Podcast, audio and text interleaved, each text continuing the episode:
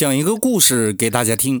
从前有个抬轿子的人，他有一双新鞋，正巧碰到下雨天，他为了防止自己的新鞋被弄脏，于是躲着地上的水迂回着前行，把轿子弄得颠簸不止。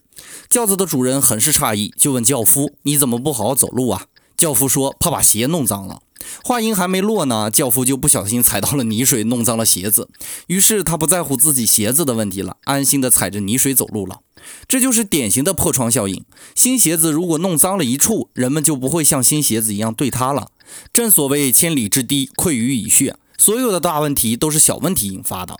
做事做人要认真，在破窗效应下显得无比的正确。所以有些事虽然小，但是引发的后续效应是不容小觑的。保持良好的习惯，让自己不出现破窗效应的隐患，才是控制大问题最有效的方法呀。破窗效应，你学会了吗？